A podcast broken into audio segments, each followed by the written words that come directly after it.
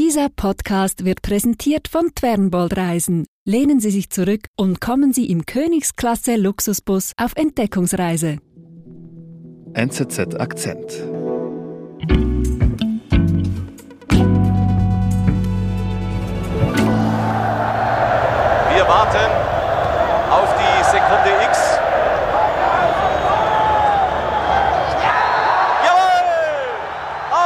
Das Spiel ist aus! Deutschland ist vollkommen zurecht Fußballweltmeister 1990. Der Kaiser hat die Krone, die deutsche Mannschaft den Pokal und wir haben Ja, das war wirklich ein großer Moment in der deutschen Fußballgeschichte. Ich würde jetzt gerne sagen, ich kann mich daran erinnern, Stefan, aber ich war damals gerade mal zwei Jahre alt. Das war nämlich 1990 eben. Deutschland gewinnt die WM in Italien gegen Argentinien. Was freut mich das für Franz Beckenbauer. Ja, so war es tatsächlich damals. Und äh, es gibt sehr eindrückliche Bilder danach von diesem Spiel. Nämlich der Trainer der deutschen Mannschaft, Franz Beckenbauer, äh, spazierte alleine, gedankenversunken über den Rasen des äh, Römer Olympiastadions. Ganz alleine steht auf dem Rasen des Olympiastadions Franz Beckenbauer. Mutterseelen allein. Das war für ihn gewissermaßen die Krönung als Universalgenie des Fußballs. Er war ja zuvor Spielerweltmeister, er war Spieler-Europameister, er war ja einfach ein überragender Fußballer zu seiner Zeit, ein alles überragender Fußballer und jetzt halt eben auch noch nach nur sechs Jahren Trainertätigkeit den WM-Titel zu gewinnen. Das ist eine unglaubliche Leistung gewesen von ihm und damit hat er sich, wenn man so möchte, in den Olymp gehievt. Wir haben ja gewusst, dass wir die bessere Mannschaft sind. Außerdem waren die Argentinier gehändigt. Also ein riesiger Star damals und ich muss sagen, also ähm, ich, ich komme auch aus Bayern wie er und du kommst an ihm nicht vorbei, sage ich mal, wenn du dort aufwächst. Er ist einfach irgendwie allgegenwärtig und auch bei mir im Leben, meiner Jugend und Kindheit immer wieder da gewesen. Und wir sind verdient Weltmeister geworden. Ja, in der Tat. Also es ist im deutschen Fußball unmöglich, an Franz Beckenbauer vorbeizukommen. Ja, das, es gibt ja auch diesen Begriff der Lichtgestalt, der Franz Beckenbauer immer angeheftet wurde. Und äh, tatsächlich ist er ja lange Jahre, über Jahrzehnte hinweg ja wirklich völlig unfallfrei durchs Leben navigiert. Aber es ist zum Ende nicht so geblieben. Also dieses Image von Franz Beckenbauer, das nahezu makellos war vorher, hat doch den einen oder anderen Kratzer zum Ende hinbekommen, zum Ende seines Lebens. Und er ist Anfang Januar verstorben. Und heute verabschiedet sich die Fußballgemeinde von Franz Beckenbauer bei der Trauerfeier in der Allianz Arena in München. Seine Geschichte ist nicht nur die eines beliebten Fußballstars, sondern auch die einer gefallenen Ikone. Wie es zu diesem Absturz des Kaisers kam, erzählt Sportredaktor Stefan Osterhaus. Ich bin Sebastian Panholzer. Stefan, bevor wir jetzt darauf kommen, wie denn diese Ikone, der Kaiser, gestürzt ist, würde ich gerne mal äh, wissen, warum heißt denn Franz Beckenbauer Kaiser? Wie kam es denn dazu? Es gibt ein sehr schönes Foto aus den 70er Jahren. Man muss eine ganze Weile googeln, um es zu finden, aber dort ist er zu sehen neben einer Büste von Kaiser Franz Josef und er trägt ein sehr schönes Jackett im Stile der 70er Jahre, lehnt sich recht lässig an diese Büste und äh, da ist man auf die Idee gekommen, ihn Kaiser zu nennen. Der hat ja auch was sehr Erhabenes auf dem Fußballfeld gehabt. Also mhm. vielleicht hätte es diese Parallelität gar nicht gebraucht, um auf die Idee zu kommen, als Kaiser zu bezeichnen, weil er immer was Majestätisches aus dem Fußballfeld gehabt hat. Mhm. Aber eben, wie du gesagt hast, irgendwann ist der Kaiser gestürzt. Wie kam es denn dazu? Man kann das sehr genau terminieren und zwar ist das geschehen im Jahr 2015. Im Jahr 2015 ist offenbar geworden, dass es große Unregelmäßigkeiten gegeben hat und zwar in der Art und Weise, wie die Fußballweltmeisterschaft 2006 in Deutschland gelandet ist. 2006 ist für die Deutschen ja ein fast schon magisches Jahr, das sogenannte Sommermärchen, wo sich Deutschland für einmal von seiner besten Seite gezeigt hat, wo eine geradezu brasilianische Stimmung geherrscht hat während dieser vier Wochen äh, des Turniers in Deutschland. Die Welt zu Gast bei Freunden, das war damals das Motto dieses Turniers. Ja, du hast ihn! Du hast ihn! Deutschland steht im Halbfinale! Oh, ich erinnere mich noch sehr gut. Damals, 2006. Ja.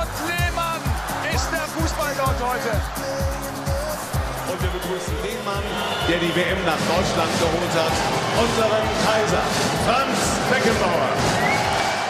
Und Franz Beckenbauer war nicht ganz unverantwortlich dafür, dass dieses Turnier überhaupt in Deutschland gelandet ist. Franz Beckenbauer war der Chef des Organisationskomitees der Weltmeisterschaft 2006 und zuvor Chef des Bewerbungskomitees. Mhm. Das heißt, er ist in dieser Rolle wirklich um die Welt gereist und hat versucht, für diese Weltmeisterschaft zu werben. Und dieses Werben war am Ende erfolgreich. Deutschland hat sich gegen Südafrika mit 12 zu 11 Stimmen durchsetzen können.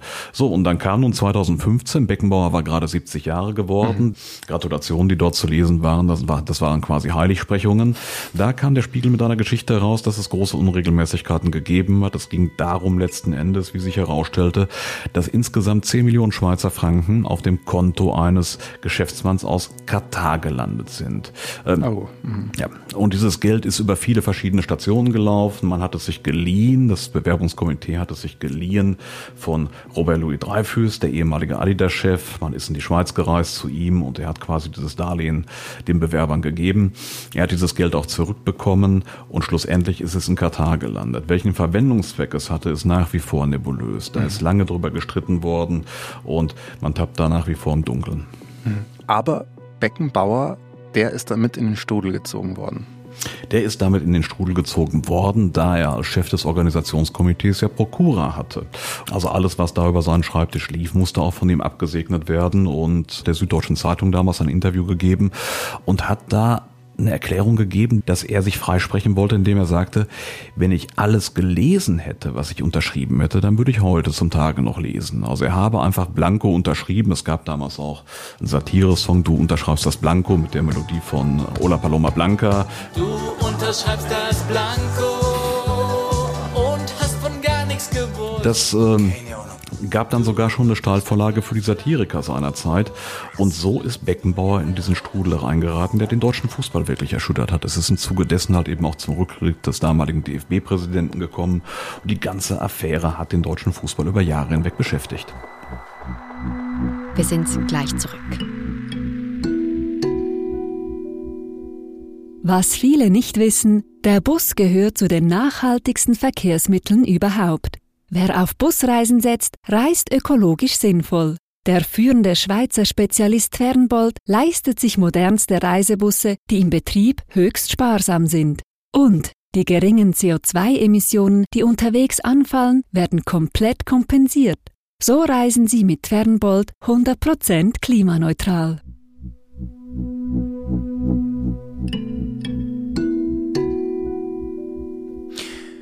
Also durch diese Vorwürfe zur WM zum Sommermärchen 2006, dadurch hat Beckenbauer die, die ersten großen Kratzer bekommen. Das waren in der Tat die ersten großen Kratzer. Und natürlich auch die Art und Weise, also wie er versucht hat, sich dieser Sache zu entledigen.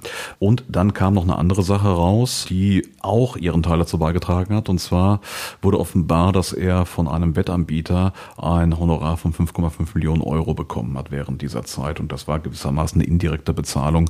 Er hat immer behauptet, er sei ehrenamtlich tätig gewesen. Mhm. Das war wenn man so will, nicht die ganze Wahrheit. Also es ist halt eben auch eine Vergütung da ausgesprochen worden, auch wenn sie nicht über den DFB, über den Deutschen Fußballbund direkt erfolgt ist. Mhm.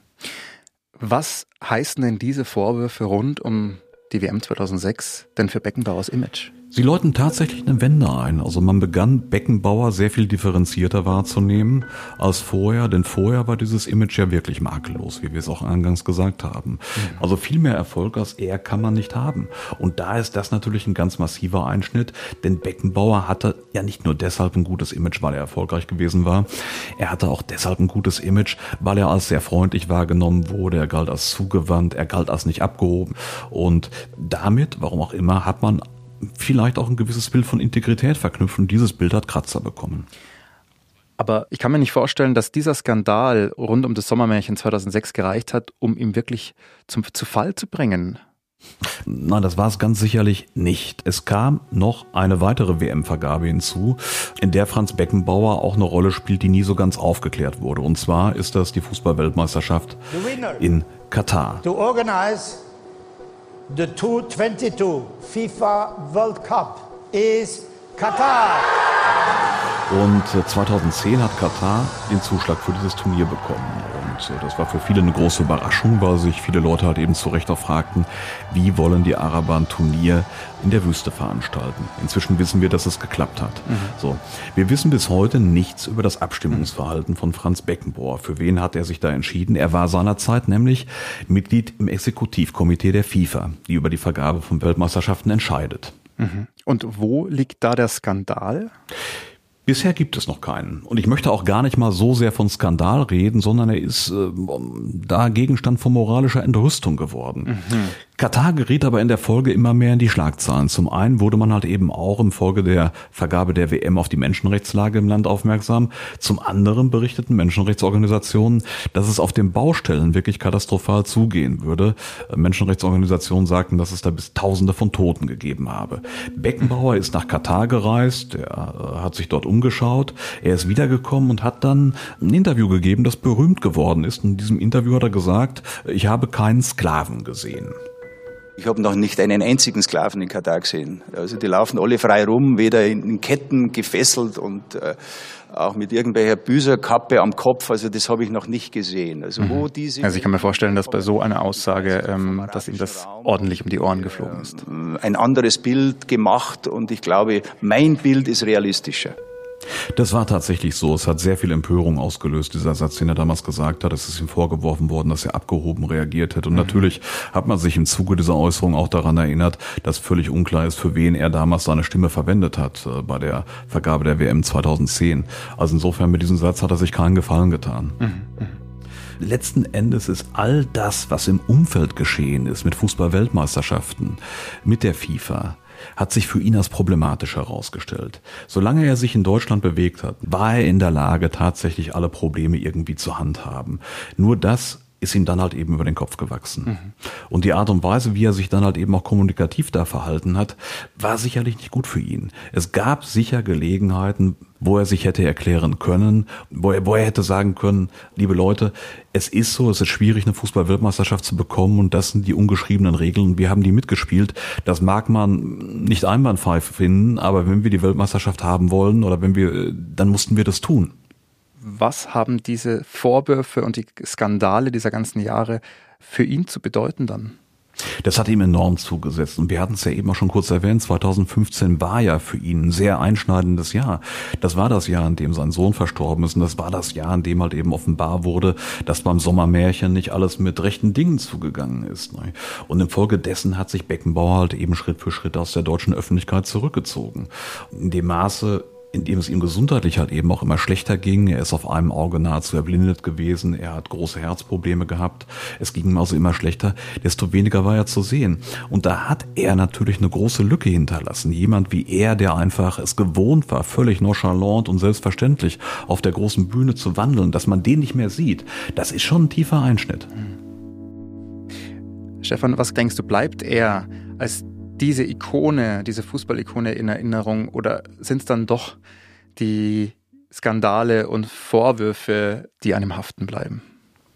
Also ich glaube nicht, dass das Bild, das sich gegenwärtig von ihm zeigt, überdauern wird, weil dafür war einfach seine Karriere als Spieler, als äh, Trainer und letzten Endes auch als Funktionär bei den Bayern viel zu glanzvoll. Er hat das Pech gehabt, dass diese Vorwürfe in eine Zeit fallen, die moralisch doch sehr durchsäuert ist, wo quasi jede Frage moralisch unglaublich aufgeladen wird.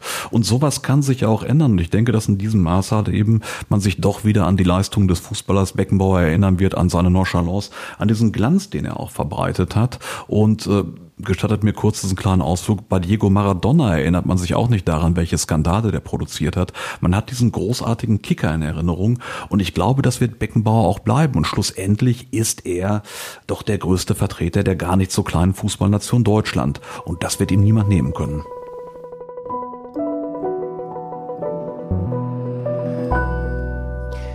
Lieber Stefan, vielen Dank. Gern geschehen. Das war unser Akzent. Produzentin dieser Folge ist Nadine Landert. Ich bin Sebastian Panholzer. Bis bald.